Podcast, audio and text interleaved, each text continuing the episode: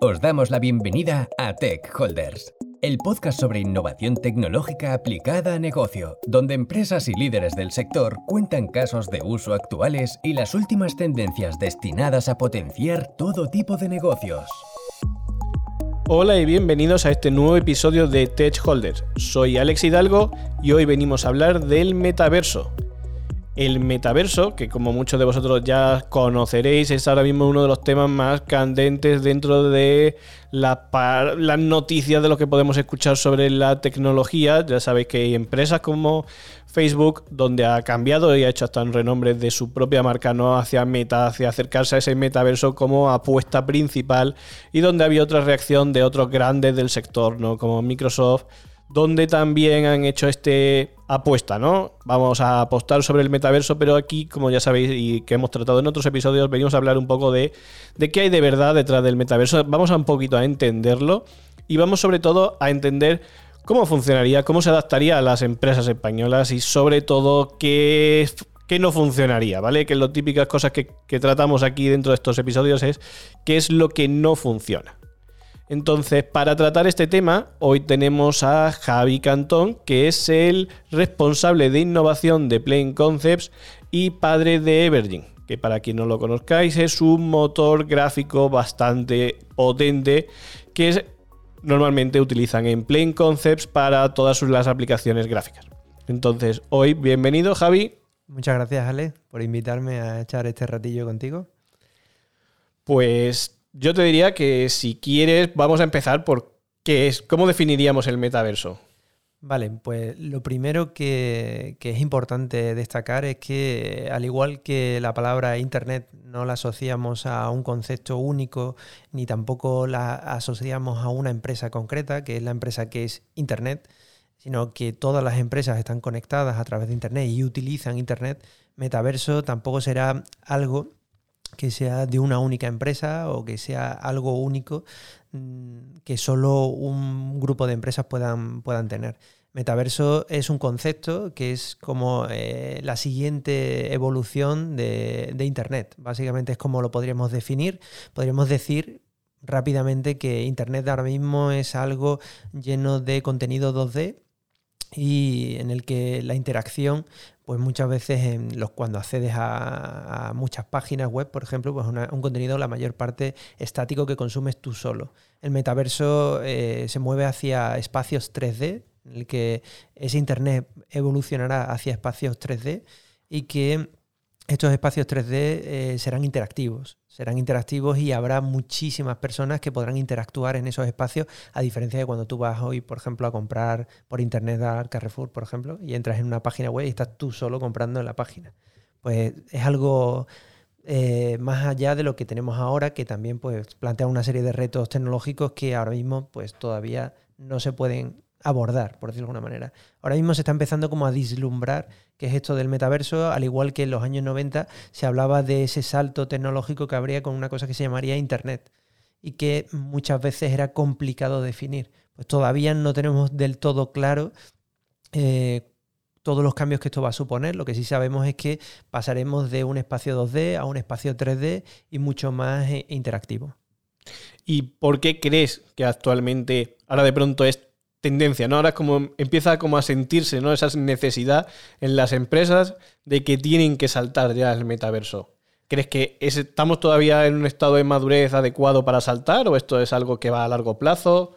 No, es algo que, va a largo plazo. Simplemente ha, sido un boom eh, a finales de 2021 cuando Facebook anuncia que una compañía tan grande, una de las cinco más grandes del mundo en tecnología, cambia el nombre de su compañía y orienta toda su financiación a, esto. Hablan de que van a abrir 10.000 eh, puestos de trabajo en Europa, hablan de que van a hacer una inversión muy grande para construir ese, metaverso. Sony eh, también invierte un billón de dólares eh, en Epic Game para que cree un metaverso, etc.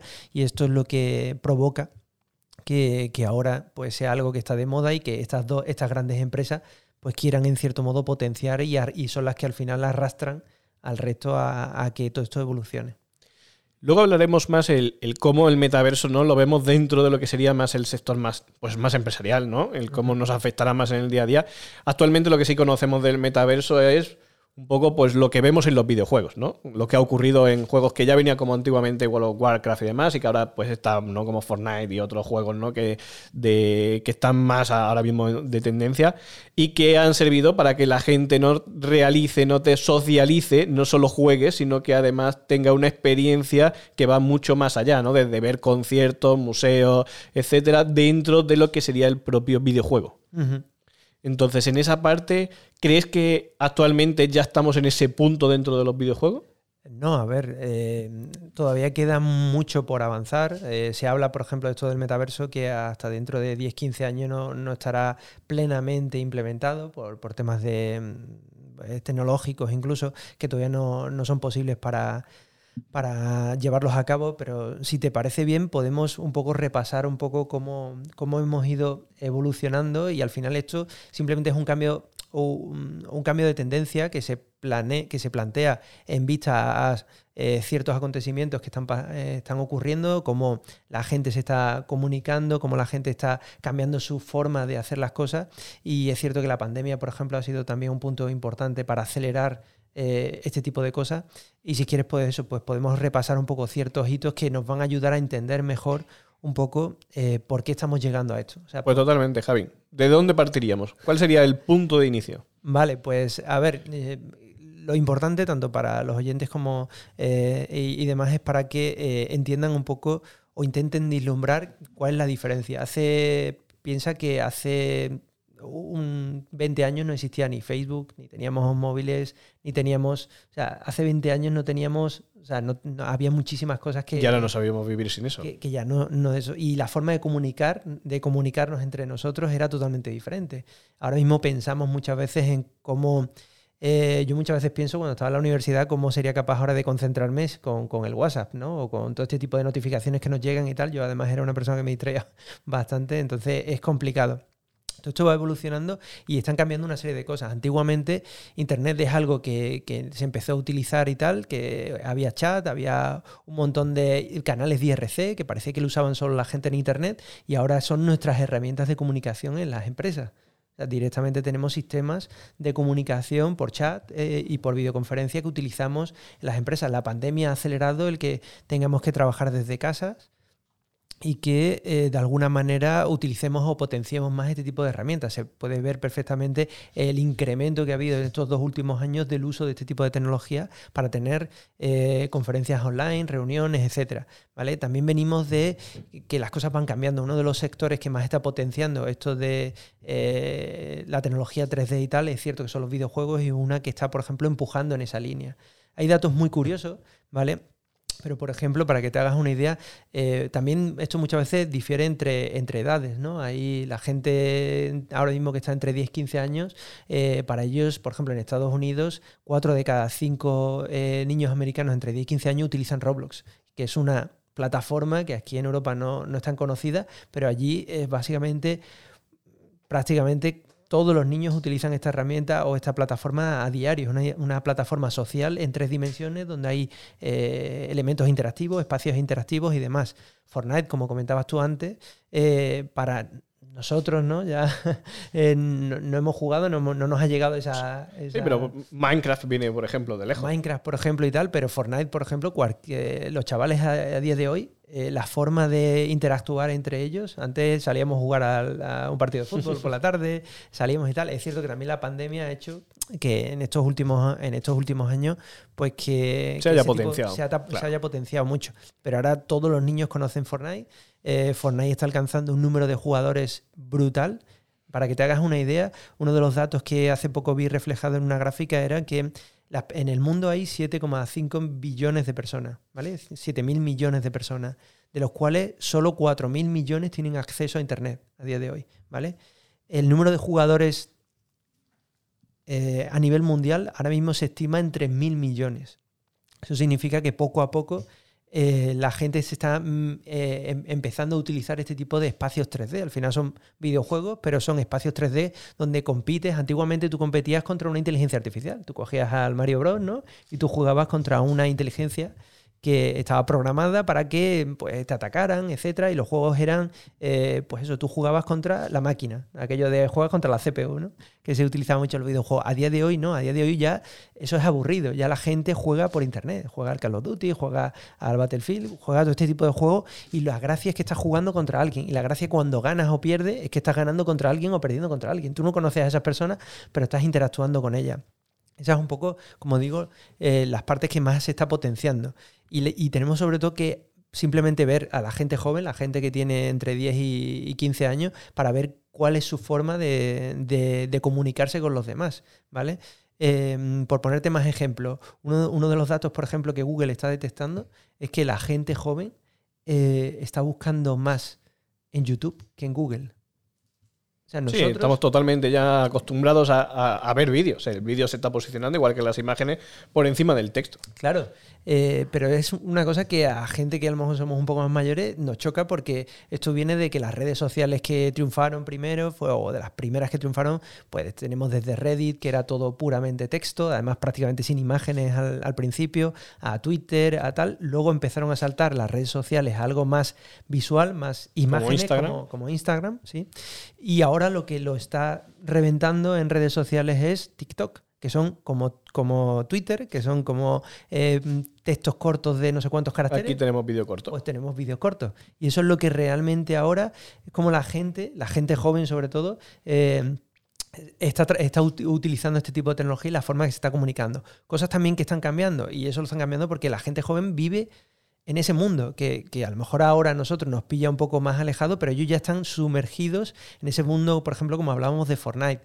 Em, ¿Qué pasa? Que todavía, eh, como he dicho, la tecnología tiene muchas limitaciones. Fortnite eh, recientemente lo que está organizando son conciertos de, de, cantantes famosos dentro de la plataforma, pero solo pueden interactuar en esos conciertos unos, lo máximo son 100 personas al mismo tiempo. ¿Vale? ¿Y eso por qué? Pues porque las comunicaciones que tenemos a día de hoy no permiten pues, la cantidad de datos de streaming de, audio, de vídeo, movimientos del, avatar, etcétera, y todo eso en tiempo real, eh, en un concierto, en un videojuego. El objetivo, el objetivo es que tú pudieras estar en un concierto con miles de personas igual que estás en la vida real. ¿Y cuánto tiempo crees que vamos a necesitar para llegar hasta ahí? Bueno, pues lo que se estima es eso, se estima que entre 10 y 15 años es cuando plenamente podremos disfrutar de espacios de esa manera, 3D colaborativos, pero lo que más van a empujar esto son, como repito, la gente, la gente joven. Para mí el dato, por ejemplo, de que la gente joven busca más en YouTube que en Google, o sea, es un cambio de mentalidad. A lo mejor yo sigo o tú sigues buscando todavía más en YouTube, en Google que diga que, en YouTube, porque busca resultados escritos, pero la gente joven se va a comprar una zapatilla, se va a comprar un ordenador, lo que busca son reviews de gente y la cantidad de vídeo y de material que se está subiendo, muchas veces ya, el otro día lo hablaba con un compañero, precisamente con, con Edu, eh, que ha estado antes aquí en el, en el podcast de inteligencia artificial,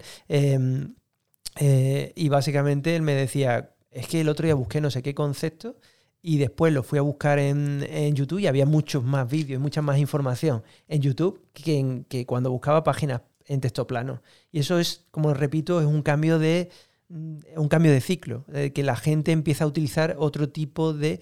Eh, por ejemplo, también te pasará por estudiar un poco ahí o ver un poco cómo está cambiando WhatsApp. Yo estoy acostumbrado a escribir por, por WhatsApp y muchas veces ya me empieza a chocar de que cada vez pues, la gente joven y tal... Utiliza mucho más audio. Utilizan los audios, más que, el WhatsApp. Escrito, yo por ejemplo en el ordenador eh, escribo con todas las manos, de todos los dedos, etcétera. Pero claro, la gente joven no escribe con todos los dedos, entonces prefiere mandar audio, prefiere hablar con audio y, y mostrar su imagen a hacerlo de otra manera. Todos estos son cambios que nos llevan a que la tecnología se está empezando a utilizar de otra manera. Y ahora datos reales de cosas que ves que están empezando a cambiar.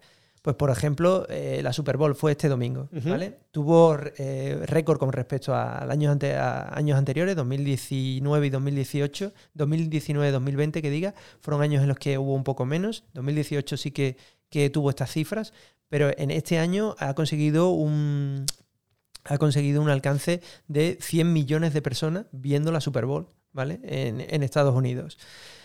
Eh, para que te hagas una idea, la final de la NBA, de los siete partidos, el último partido de la final de la NBA, eh, van de incremento cada año. Eh, está en torno, estaba en los mejores años en torno a 30 millones de, espectadores y va bajando cada año. Creo que este año han sido unos 15 millones, entre 12 y 15 millones de, espectadores en tiempo real.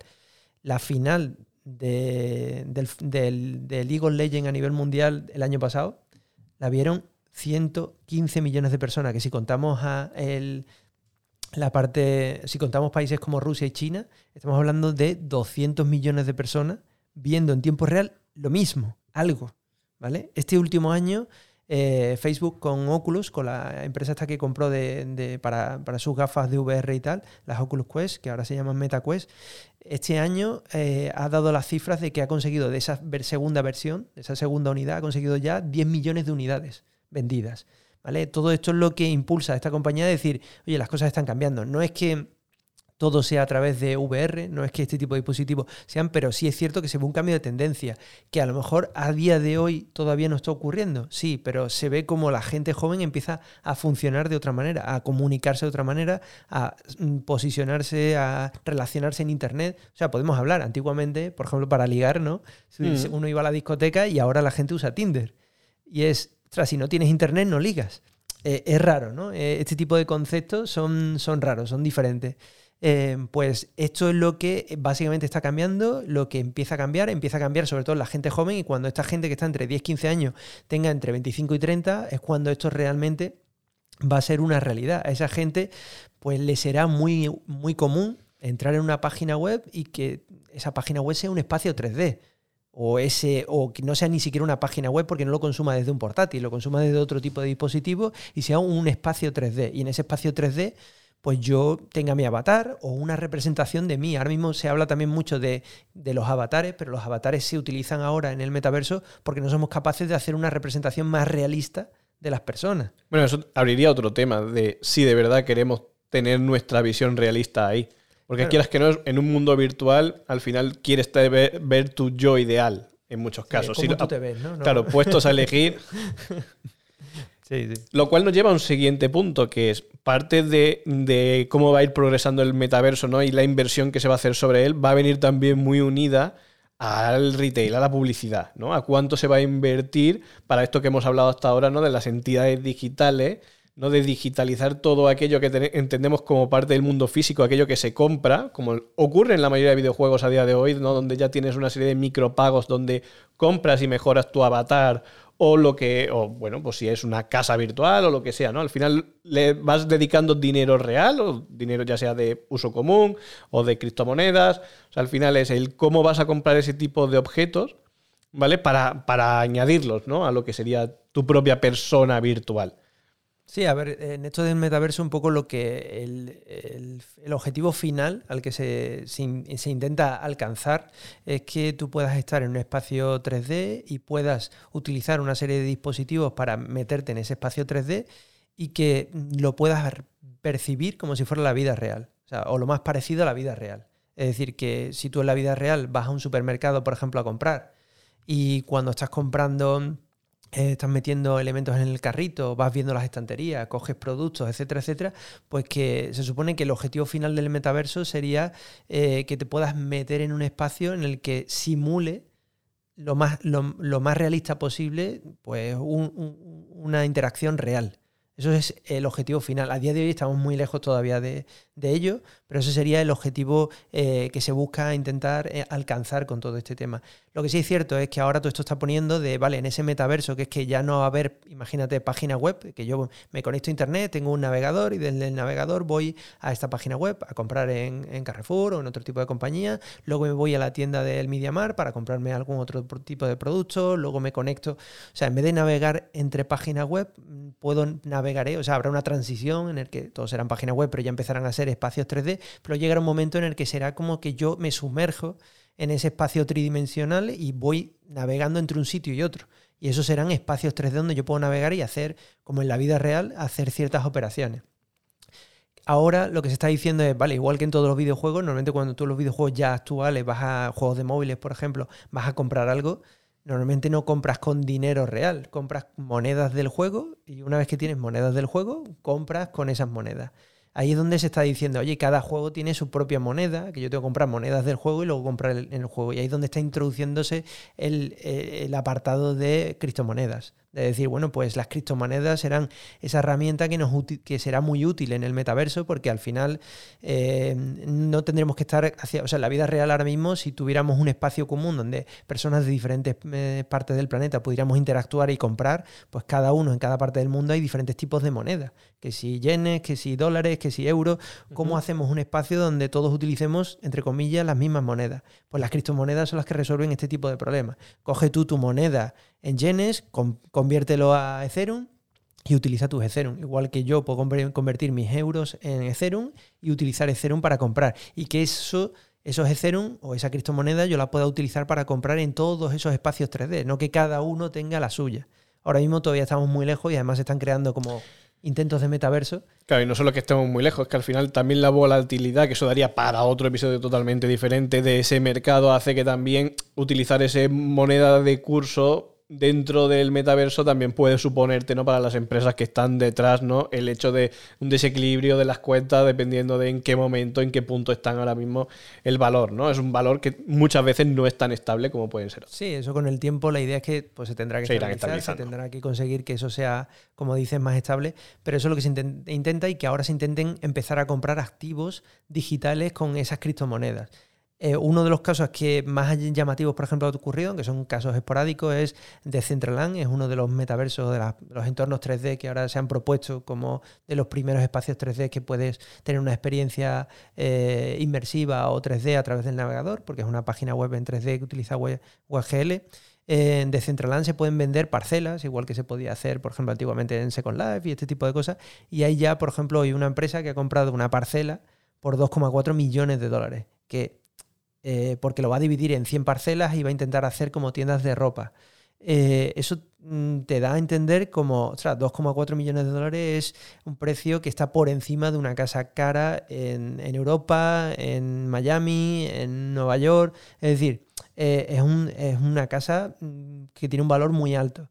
Y, y cada vez más sobre todo gente joven que tiene acceso a este tipo de recursos y tal, eh, o que tiene esta capacidad, pues se está metiendo en eso y es lo que entre todos, al final esto es como todo, es, será una, es como una ola que viene, que se ve que ahora mismo pues no es todo el planeta, pero que sobre todo eh, la gente joven es la que se está metiendo ahí y como que esa ola, conforme esta gente vaya más, vaya más, vaya más, cuando esa gente, como te digo, tenga 20, 25 años, para ello todo este tipo de cosas de criptomonedas, de no sé qué, serán súper comunes. Tú ahora hablas con gente de según qué edad y a lo mejor nunca ha usado una criptomoneda. Ahí es curioso que ahora hablas con mucha gente, chavales de 20 años y muchos tienen criptomonedas.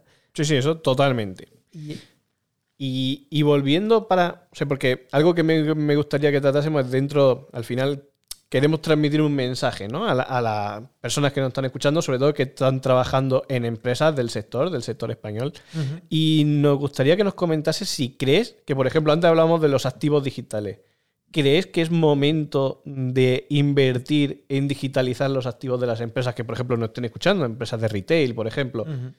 ¿Crees que es, el momento? ¿Es demasiado pronto? O sea, mójate. A ver, te cuento. Eh, al final, muchas de las empresas eh, el problema que tienen si no empiezan ahora a mirar este tipo de cosas e intentar hacer ciertas eh, pruebas de conceptos, ciertos MVPs para probar cómo empiezan a funcionar, qué cambios tienen que hacer en su empresa a nivel de digitalizar activos, cuánto cuesta digitalizar un activo que tienen en físico. O sea, este tipo de preguntas son importantes que se las empiecen a hacer porque, porque si no, mañana se encontrarán que están tres años, cuatro años, cinco años por detrás de la competencia y que por lo tanto, pues igual que le pasó a Kodak o le pasó a otro tipo de empresas, no, fue, no fueron capaces de actualizarse y se quedaron fuera, se quedaron fuera del negocio. Entonces, ya hay muchas empresas que están empezando a digitalizar activos. Tenemos desde Marvel, que ha sacado una aplicación móvil en la que vende NFTs de activos 3D mm, digitales que ellos han generado y que van lanzando estos activos y hay un market brutal que se está generando. También es cierto que tiene mucho tirón porque es Marvel,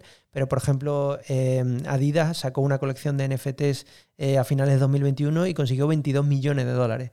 Seguramente para Adidas 22 millones de dólares no es mucho, pero sí es cierto que ve como que en esa línea es donde eh, la gente para la gente joven es como eh, la línea que quiere. Entonces, sobre todo en empresas de retail, dependiendo del tipo de targets que tengan, el tipo, el tipo de público que quieran atraer, sí es importante empezar a eh, hacer, como digo, MVP, a empezar a ver qué cambios habría que aplicar en la empresa, porque luego esto llegará de pronto que se acelerará, esto cada vez se está acelerando y de pronto de un día para, o sea, de un año, en un año habrá un momento plac, de transición donde todas las empresas que se hayan preparado estarán en una predisposición mucho más alta de poder sacar, ventaja a todas las empresas que no hayan hecho los deberes en estos años eh, que estamos ahora, que es lo que se está empezando a hablar. Para que te haga un ejemplo, por ejemplo, curioso, que para nosotros todo esto de NFTs también nos parece como algo... Eso te va a decir, si quieres, porque no sé cuánta gente de la que nos escucha puede entender el concepto de NFT, si nos puedes dar una breve descripción.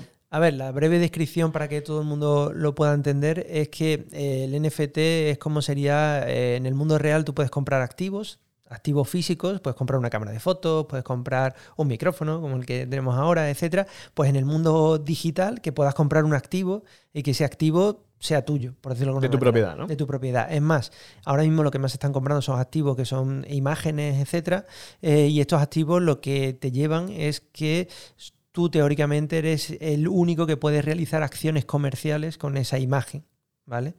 es realmente lo que consigues con ese activo digital. Similar a lo que ya ocurre con la, por ejemplo, con la música. Sí, por ejemplo, ¿vale? Entonces, em, lo, que, lo que estaba comentando es eso, que hay empresas que, ya están eh, haciendo sus pruebas, etcétera, y aunque nos parezca que es algo que está muy lejano, eh, por ejemplo, en enero de 2022, hace nada, acaban de abrir el primer museo físico de NFTs en Seattle.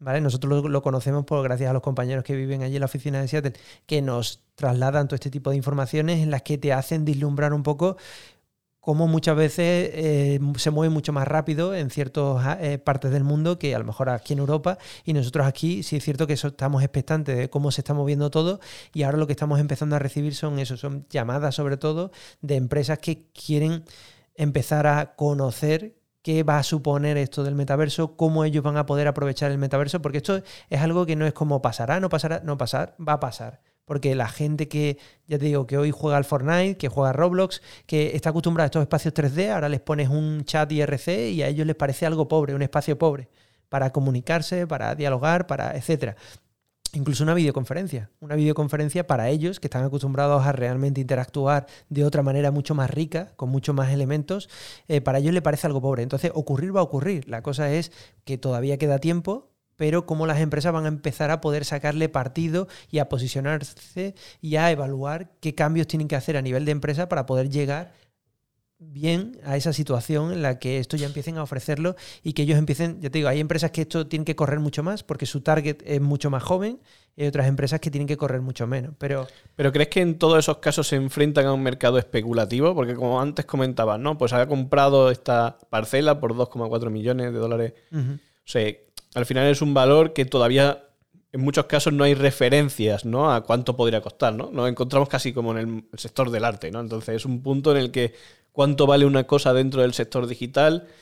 A ver, esto es como todo, se estarán... Eh, a ver, ahora mismo es cierto que el, aspecto este de NFT, sobre todo como tema artístico y demás, es un, es ahora mismo es muy especulativo. ¿Vale? Y todo eso se estabilizará, pero al final la cosa es que son herramientas nuevas que han aparecido Igual que apareció en su momento pues las videoconferencias, otro tipo de cosas, pues ahora están los NFTs, están las criptomonedas, están los espacios interactivos 3D y cómo ahora la gente joven eh, va a empezar a consumir todo este tipo de espacios. Y ahora lo que nosotros desde el punto de vista de las empresas lo que tenemos que pensar es como este cambio se va a producir, cómo nos vamos eh, orientando a eso. Entonces, por ejemplo, eh, hay empresas aseguradoras, por ejemplo, que ya pueden empezar a decir, oye, pues para hacer, em, eh, hacer algo diferencial, vamos a intentar ofrecer como experiencias en espacios 3D en nuestra, en nuestra página web o cuando nosotros hacemos alguna acción. Y luego, por ejemplo, lo más interesante es para empresas, por ejemplo, de logística, etcétera, que lo que se habla ahora mismo, para que te hagas una idea, solo hay cuatro empresas grandes que han hablado de metaverso públicamente. Ha hablado Facebook con Meta, con todo el tema de Horizon, toda la gama de Horizon World, Horizon Works, etc. Em, ha hablado eh, Microsoft con las tecnologías de HoloLens, eh, Mixed Reality, eh, Microsoft Teams, Microsoft Mesh, todo esto que, están en lo que están trabajando. Ha hablado Qualcomm, que está sobre todo trabajando en nuevos chips para que funcionen en dispositivos más pequeños y que las gafas de óculos o los dispositivos de realidad virtual, realidad mixta, pues cada vez tengan un tamaño menor y se parezcan más a unas gafas normales. Y también ha hablado Nvidia. Nvidia ha hablado más de cómo el metaverso todos estos cambios van a ayudar al sector industrial. Y lo que, por ejemplo, Nvidia plantea, y nosotros es con lo que estamos alineados, etcétera, eh, aquí dentro de, de Plenconce, es que eh, el metaverso son estos espacios 3D que van a servir a las empresas, imagínate una empresa de logística o de paquetería, mensajería, una constructora, a poder digitalizar sus espacios y poder eh, digitalizar los procesos de obra, poder digitalizar los procesos de construcción para evaluar eh, eh, para evaluar el estado en el que están esas instalaciones, pero también para hacer pruebas. Imagínate, por ejemplo, los Fórmula 1. A día de hoy es muy común en los Fórmula 1 cuando quieren mejorar el coche un segundo, dos segundos, crear un alerón nuevo de fibra de carbono con una forma concreta. El diseñar esa forma normalmente lo hacen en un simulador. Lo diseñan, hacen eh, simulaciones de fluido, tal, y cuando tienen una forma que creen que mejora la versión anterior es cuando construyen eso físicamente, que les lleva mucho más tiempo, la implantan, ponen al piloto y hacen una prueba real. Pues básicamente esto es lo que el metaverso ofrecerá a las industrias y a las empresas. El tener cada vez el mundo real digitalizado. Imagínate, yo soy una empresa que tiene varios almacenes, puedo tener digitalizado todos mis almacenes y ahora digo, vale, ¿cómo puedo optimizar eh, la carga de los camiones? Pues si compro esta pala elevadora que va a tal velocidad, o compro este, este camión que tiene más capacidad, etcétera, porque yo pueda en esos espacios de simulación simular qué pasaría si compro esta pala, si reorganizo mi almacén de otra manera, etcétera, y cuando, con, cuando encuentre una forma que funciona, entonces implantarla en el mundo real. Eso hará que cada vez vayamos más rápido en estos cambios, no tengamos que el prueba y error no sean pruebas físicas, a nivel de, industria, por ejemplo, de, industria del automóvil, por ejemplo, cada vez salen modelos más rápidamente, cada vez salen coches más rápidamente. Se ve, por ejemplo, con las fábricas nuevas que han hecho de Tesla, en el que las fábricas ya no son fábricas fijas, sino que son fábricas modulares que van cambiando rápidamente, porque ahora el coche nuevo tiene una pieza diferente o ruedas diferentes o el chasis ha cambiado, etcétera. Entonces son como módulos que van conectando y eso todo eh, prácticamente anualmente tiene que ir cambiando y, adaptando la fábrica a nuevos cambios. Entonces ya no ya no pueden hacer instalaciones fijas porque todo va a cambiar más rápido. Pues este tipo digitalizar sus factorías y simular pues la cadena de montaje, si la monto de esta manera, si hago una curva aquí que alarga el montaje, cuántas unidades voy a poder sacar. Si no, si pongo dos cadenas en vez de una, cuántas unidades voy a sacar. No me, ralentiza porque las cadenas de montaje al final son más largas o está bloqueando esta máquina, etcétera. Todo eso van a ser espacios de simulación que van a ayudar a las compañías a probar cosas en ese mundo virtual, en ese mundo 3D digital, y luego cuando eso funcione, llevarlo a la realidad, llevarlo al mundo físico. Pues por ahora es súper interesante, Javi, todo lo que nos estás contando. Y como en cada episodio, lo que ahora nos gustaría sobre todo es tratar este segundo bloque que sería de qué es lo que funciona y lo que no funciona. ¿Vale? O sea, al final los que no están, las personas que no están escuchando, que muchos de ellos trabajan en el sector, una de las cosas que quieren entender sobre todo es, en base a tu punto de vista y tu opinión, es ¿qué es los pasos que crees que no se deberían de dar? ¿Qué es lo que suele fallar? O sea, cosas que, por ejemplo, en, tu conversación con posibles clientes o con compañeros y tal, ¿crees que sería un mal uso de la tecnología? Pues todo lo que nos puedas contar de ahí. Vale, a ver, eh, uno de los primeros errores que se cometen es que se piensa que, el metaverso, estos espacios 3D y tal, tienen que ser forzosamente experiencias VR de Virtual Reality. Me tengo que poner unas gafas de, de, Oculus, por ejemplo, las Oculus Quest, y que metaverso es VR. Y es no, metaverso es, va más allá. VR es una herramienta que me va a permitir entrar en esos espacios 3D con una, y, percibirlos de una manera concreta. Y las gafas VR que tenemos a día de hoy están muy bien, pero eh, tienen mucho margen de mejora. Eh, realmente la transición no empieza directamente creando experiencias VR, la transición empieza creando ahora mismo eh, portales web en tres dimensiones, utilizando tecnologías como WebXR, que permiten experiencias AR y VR directamente desde el navegador, y eso es un paso eh, anterior, por decirlo de alguna manera. La otra forma, la otra, el otro error mucho que, que, se puede llegar a cometer es no darle importancia a todos estos cambios que se están produciendo y pensar que esto que se habla del metaverso es el Second Life. Y como el Second Life no triunfó hace unos años, pues que esto es lo mismo y que no va a triunfar. Y es, es un concepto totalmente diferente. Es que, oye, el metaverso, podríamos, mm, un ejemplo simple es ahora cuando vamos a un hotel y, vemos eh, dónde está eh, localizado el hotel, en la página del hotel, eh, nos aparece un mapa de Google normalmente y es un mapa 2D. En el futuro ese mapa será 3D, será como Google Earth y lo percibiremos de otra manera. Es como el paso de 2D a 3D y eso y en eso pues las empresas pues tienen mucho recorrido y normalmente a ellos tienen que empezar a ver qué cambios tienen que aplicar en sus empresas. Uno de los mayores problemas que se encuentra es eso, el cómo digitalizar assets o activos que tienen eh, para poder empezar a utilizarlos en estos espacios 3D, porque muchos de esos activos pues, no están digitalizados, las cadenas de proveedores tampoco están digitalizadas, entonces a lo mejor tú quieres crear activos, imagínate una, empresa de automóvil, quiere que sus vehículos estén todos eh, en tres dimensiones, pero su eh, normalmente las cadenas de automóviles o las empresas de automóviles son integradores y los proveedores que son los que hacen la rueda, la batería, el no sé qué tal, no generan esos activos en tres dimensiones. Entonces las empresas tienen que empezar a demandar a sus claro, Tiene que ser parte de, de, la creación de ese gemelo digital por todas las fases y todas, las empresas que forman parte. La cadena, etcétera. Entonces hay que empezar a mover. Eh, parece una, o sea, puede parecer eh, simple, pero cambios de concepto, del tipo de herramientas que se crean internamente, eh, hay un montón de trabajo ahí con proveedores, etcétera, para empezar a llegar a realmente tener contenido, porque el problema muchas veces cuando alguien dice quiero hacer un MVP o quiero hacer un piloto o quiero probar esto, a ver cómo funciona esto de eh, una experiencia, un espacio 3D o NFTs o lo que sea, y digan, vale, ¿tienes digitalizado algún activo en tu empresa? Y no, no tengo nada digitalizado. Entonces es como que hay que empezar de cero. Ahora mismo es muchas veces lo que nos encontramos en algunas empresas.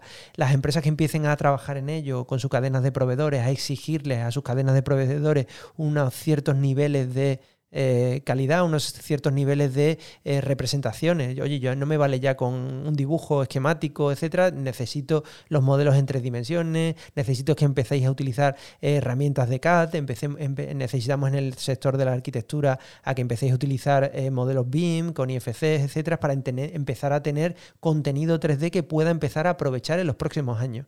Esto no es un cambio, sobre todo en empresas grandes, no es un cambio que se pueda hacer de la noche al día y por eso se requieren años, que a lo mejor dos, tres años, para que tu empresa se empiece a cambiar ciertos procesos para adaptarlos a estas necesidades. Y en esto es lo que tenemos que empezar a trabajar todos desde el sector industrial si queremos realmente estar bien posicionados.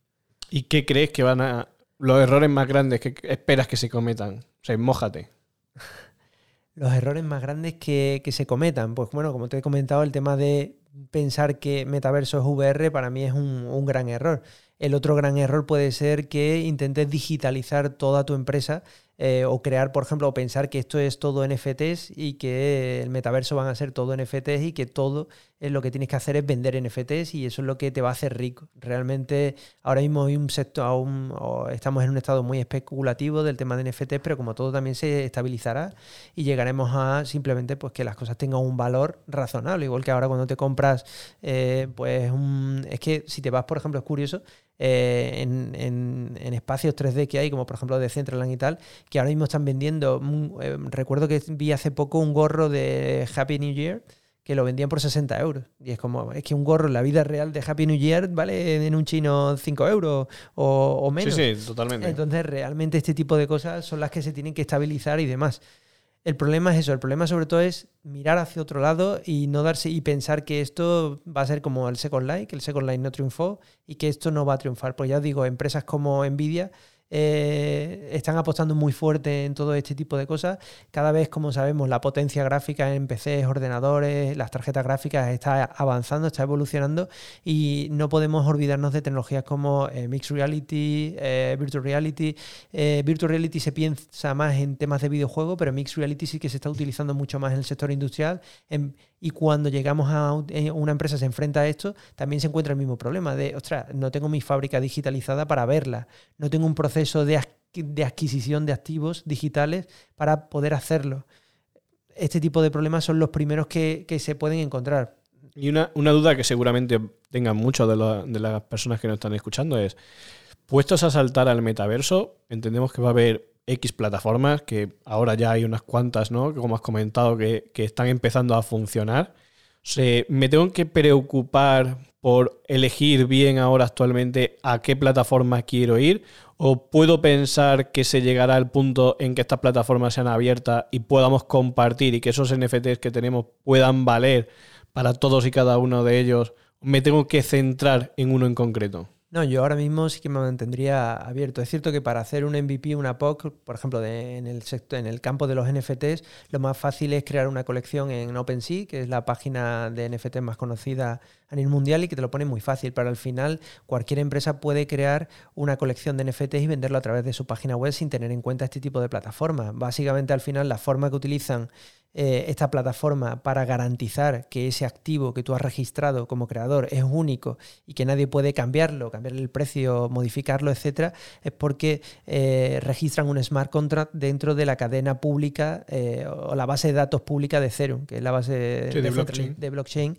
De Ethereum, que es una base de datos descentralizada. Entonces, la, única, la forma ahora mismo de decir, oye, yo he puesto aquí un NFT, este, este activo, que es una imagen o un modelo 3D, mm, vale tanto y el creador lo ha puesto aquí eh, fecha tal, no sé qué, no sé cuánto. La forma de garantizar que, ese activo es tuyo, que fuiste el primero que lo hiciste, etcétera, es escribir en la, en la, cadena de, o como lo hace OpenSea, escribir en la cadena, en la base de datos de blockchain de, de Ethereum y eso queda escrito para. O sea, nadie lo puede alterar, nadie lo puede modificar y es una forma rápida de comprobar que eso es así. Entonces no tienes por qué utilizar este tipo de plataformas y tal.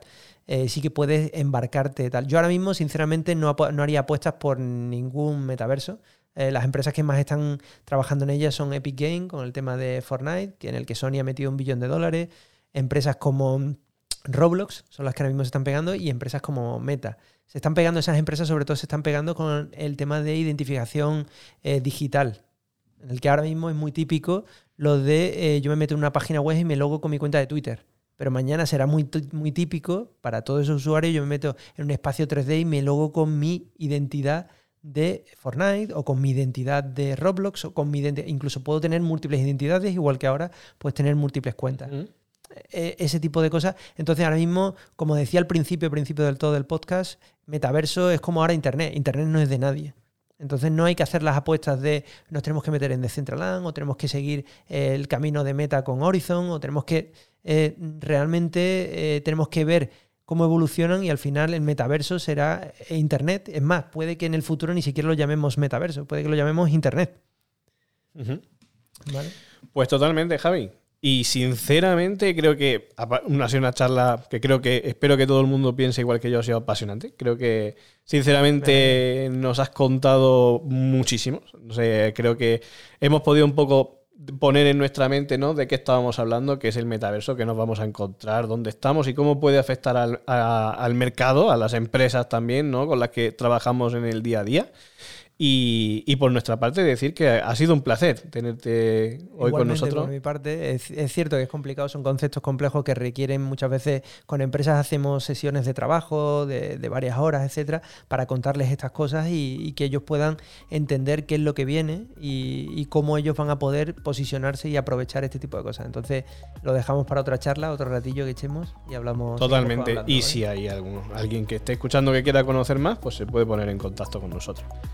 Entonces, eh, pues por aquí acabamos este episodio. Ha sido un placer, Javi. Y, y nada, nos vemos en el siguiente episodio. Gracias por escuchar este episodio de Tech Holders. ¿Te gustaría que tratásemos algún tema concreto? No dudes en hacernos llegar tus propuestas o comentarios a techholders.planeconcepts.com.